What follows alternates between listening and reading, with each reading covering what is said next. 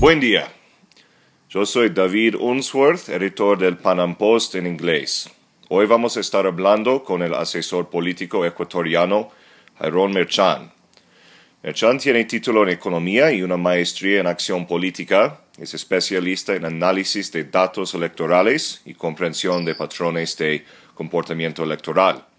Ha trabajado en el Congreso de Ecuador y en el Parlamento andino Jairón, gracias por estar con nosotros hoy.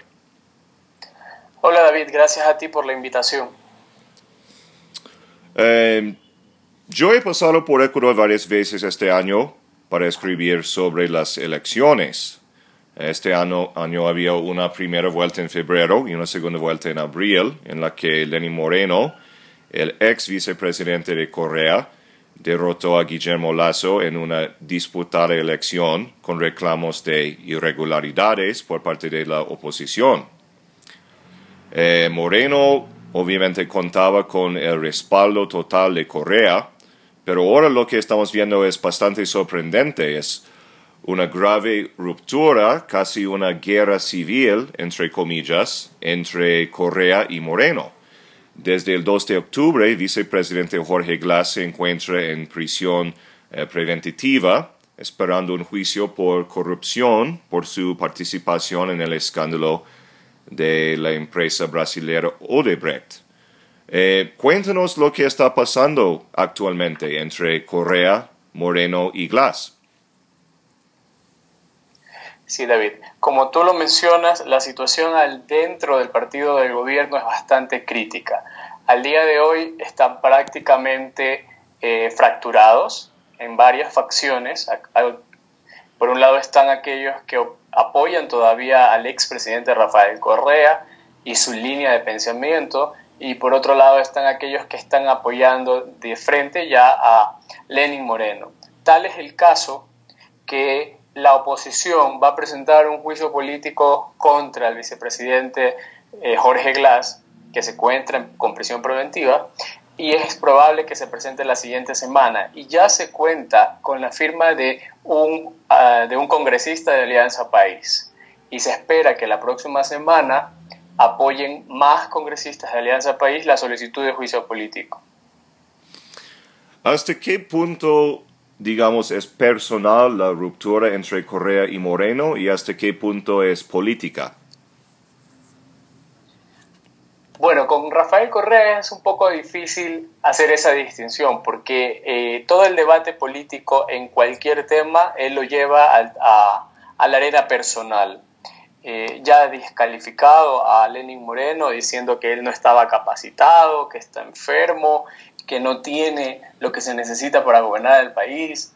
Pero por otro lado vemos que en realidad hay un trasfondo político. Él quiere que, que Jorge Glass siga en la vicepresidencia, eh, está en contra de la consulta popular que acaba de, plantear Lenin Moreno en este mes, donde eh, los ecuatorianos vamos a decidir sobre la reelección indefinida que dejó instaurada Rafael Correa y obviamente eso le afecta de manera directa a él en el caso de que quiera regresar y lanzarse otra vez a la presidencia. Sí, aunque actualmente Correa se encuentra en uh, uh, Bélgica, ¿cierto? Bélgica, uh, haciendo, creo que está trabajando como profesor universitario. Eh, todo el mundo cree que él sigue con ganas de volver a Ecuador algún día para postularse de nuevo para la presidencia. Em, una pregunta, actualmente dentro de Alianza País, que es el partido oficialista en Ecuador, ¿dónde se trazan las líneas de batalla entre Correo y, Moreno? Es decir, más o menos, ¿qué porcentaje de asambleístas se mantienen fieles a Correa y qué porcentaje van con, con Moreno? En, la asamblea ellos son 74 asambleístas y creemos que probablemente estén en unos en 30 a favor de Moreno y unos 34 todavía con Rafael Correa. Eso, eso lo vamos a ver claramente la próxima semana con la solicitud de juicio político al vicepresidente. Casi mitad, mitad. Claramente. Así es. Casi mitad, digamos, más o menos 45% con Moreno, 55% con, con Correa. Em, sí, y con, con, eso le basta a Lenin Moreno para poder gobernar junto a la oposición sin ningún problema. Um, como estamos hablando de, de, cómo con, con, Correa todo es personal, pues Correa ha, hecho comentarios bastante fuertes en contra de Lenin Moreno. Uh, la semana pasada, creo, él, él había dicho que uh, Moreno es una eh, oveja o, un, eh, ¿cómo se dice en español? Una oveja en la ropa de lobo. Una oveja en piel de lobo. Eso. Y es muy interesante lo que está pasando. Eh, obviamente, Correa está diciendo ahora que realmente Moreno nunca perteneció a Alianza País y siempre fue uh, un derechista y con la oposición y todo eso. Eh, yo he estado leyendo sobre la ley de plusvalía, que uh, básicamente fue una ley uh, sobre, entre comillas, especulación con inmuebles. Em, yo quisiera eh, leer lo que Moreno ha dicho sobre esta ley y él quisiera cambiar la ley o modificarla. La ley que fue, uh, uh, que fue uno de las propuestas de Correa. Moreno dijo, respecto a la llamada ley de plusvalía, ha causado un impacto bastante negativo en quienes invierten en compras de bienes raíces o construyen lo cual produce consecuencias bastante nefastas en el trabajo. Recordemos que la construcción es un sector de la economía que dinamiza todos los demás. Hemos sufrido un deterioro de menos 7% en el crecimiento. Apelaré a la Asamblea Nacional para ver si encuentro un cambio. Caso contrario, acudiré a la ciudadanía para que decida. ¿De, de qué se trata esta ley de plusvalía? ¿Cómo lo ve? Sí, este, definitivamente ya Lenin Moreno incluyó la derogación de la ley de plusvalía dentro de las preguntas que se van a ser sometidas a la consulta popular. Eh, entonces, va los ecuatorianos vamos a ir a las urnas probablemente a inicios del próximo año y lo más probable es que voten a favor de derogar esa ley, porque esta ley lo que hacía era era poner unos impuestos muy altos para la transferencia de dominio de bienes, a la compra y venta. Entonces el sector de la construcción está súper este, super contraído, dado que ya no hay nuevas inversiones en el sector de la construcción porque no saben qué va a pasar con esta ley y desde que se instauró también se pausaron las inversiones porque no iba a ser rentable invertir en un en la construcción de un edificio si luego en la venta vas a terminar pagando alrededor del 60% de impuestos en las ganancias. Fue, fue, uh, fue algo que estaba asfixiando el, el sector. Yo, Así es, y es uno de los sectores que más genera empleo en la economía también. Oh, cierto. Y están relacionados con otros sectores eh, económicos. Eh, con respecto a otra eh, propuesta, otra ley de Corea, la ley de comunicaciones que ha sido eh, criticada por, por, mucho adentro de Ecuador y, también afuera, Moreno básicamente ha dicho, pues vamos a seguir con la ley, pero no vamos a tener esas sanciones ¿Qué ha dicho sobre la ley de comunicaciones? Él no quiere penalizar o, usar multas o hasta condenas en, en, la cárcel para castigar a los oponentes políticos? Sí, es lo que ha dicho. Básicamente es que no va a derogar la ley de comunicación, se va a mantener el mismo marco legal, pero no, no, no van a aplicarse las sanciones tal como se han venido aplicando en el pasado, que estaban a cargo de una superintendencia de comunicaciones que a su vez sancionaba a los medios de comunicación o enjuiciaba a los columnistas o a los opositores. Pero al final del día, es, eh, en efectos prácticos esto no, no genera la seguridad del caso para poderse expresar libremente, porque el, el, el, el entorno jurídico y legal de la ley va a seguir vigente.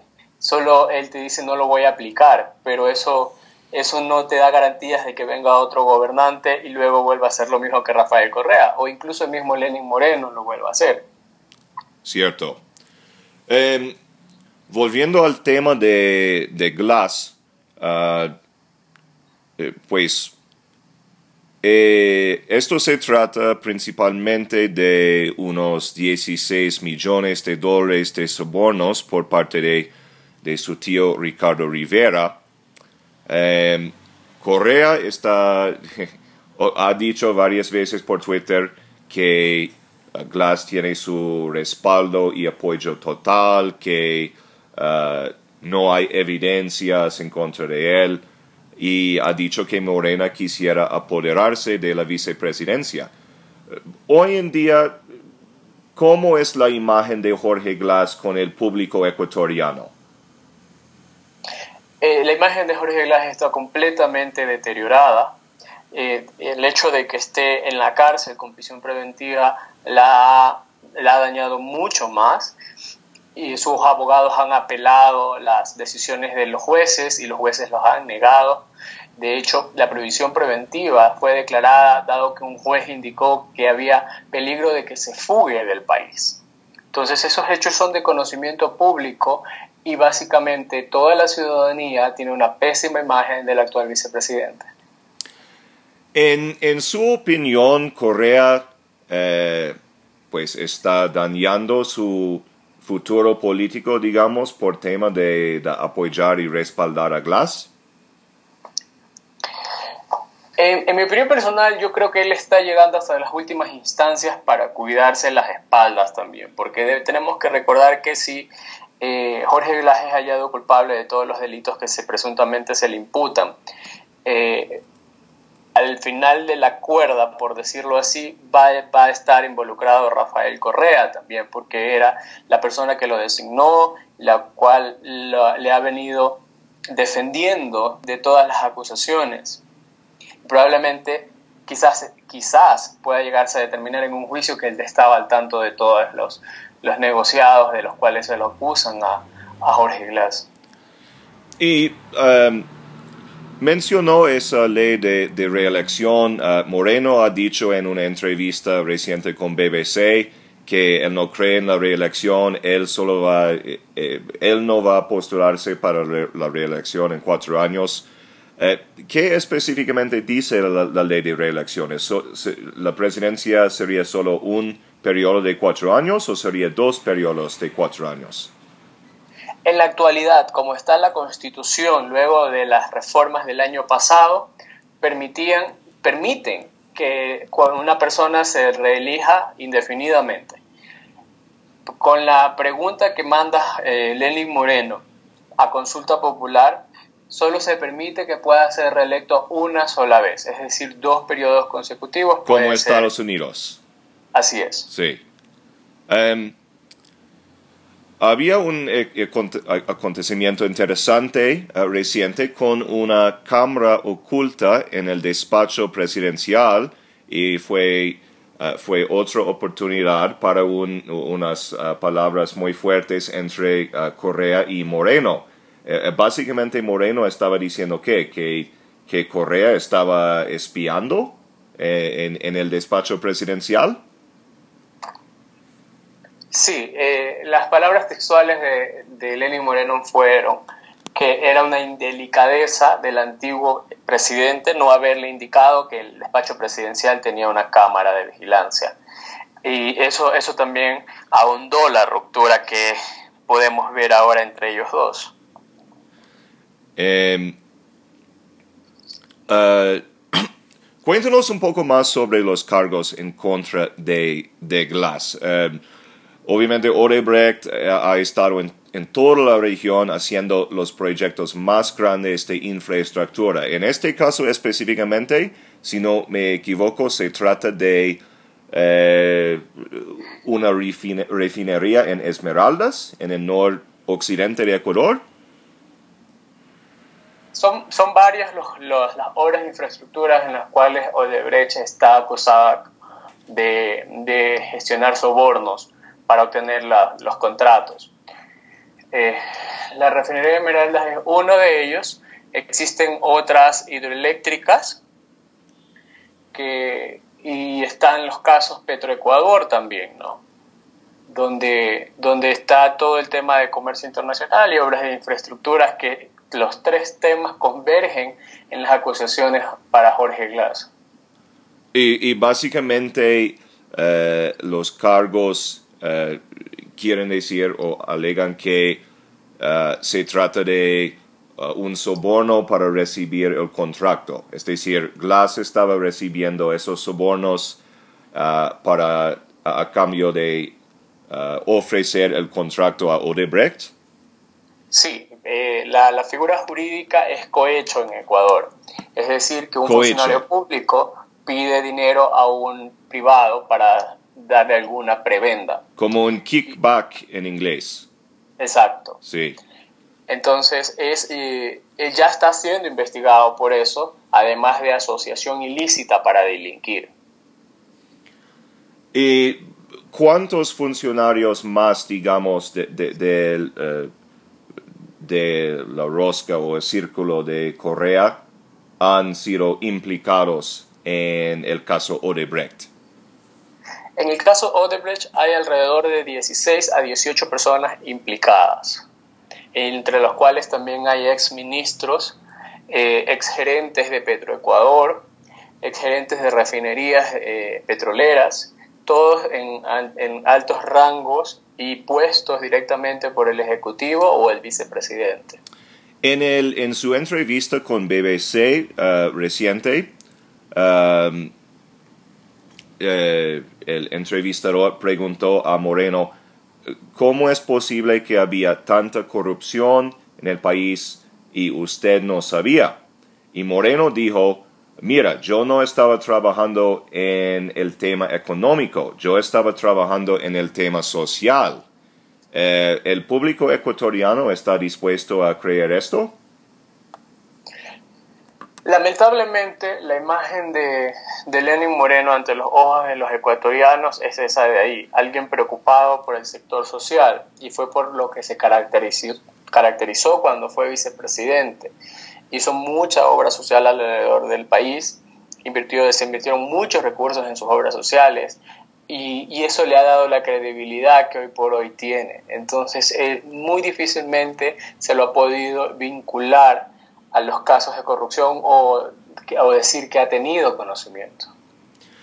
Con respecto a la estrategia política actualmente de, de Moreno, em, yo, yo recuerdo lo que pasaba en los años 90 con Bill Clinton, los demócratas y los republicanos, y eso fue algo que eh, que se llama triangulación. Es decir, si tú tienes dos partidos, uno de la izquierda, uno de, la derecha, Bill Clinton fue supremamente exitoso en triangulación, es decir, eh, como, oh, pues los demócratas son de la izquierda, republicanos son de la derecha, yo voy a ser como, ah, como en la mitad, moderado, digamos. ¿Opina que, que Moreno está eh, buscando algo así como una estrategia de triangulación para ir al centro político?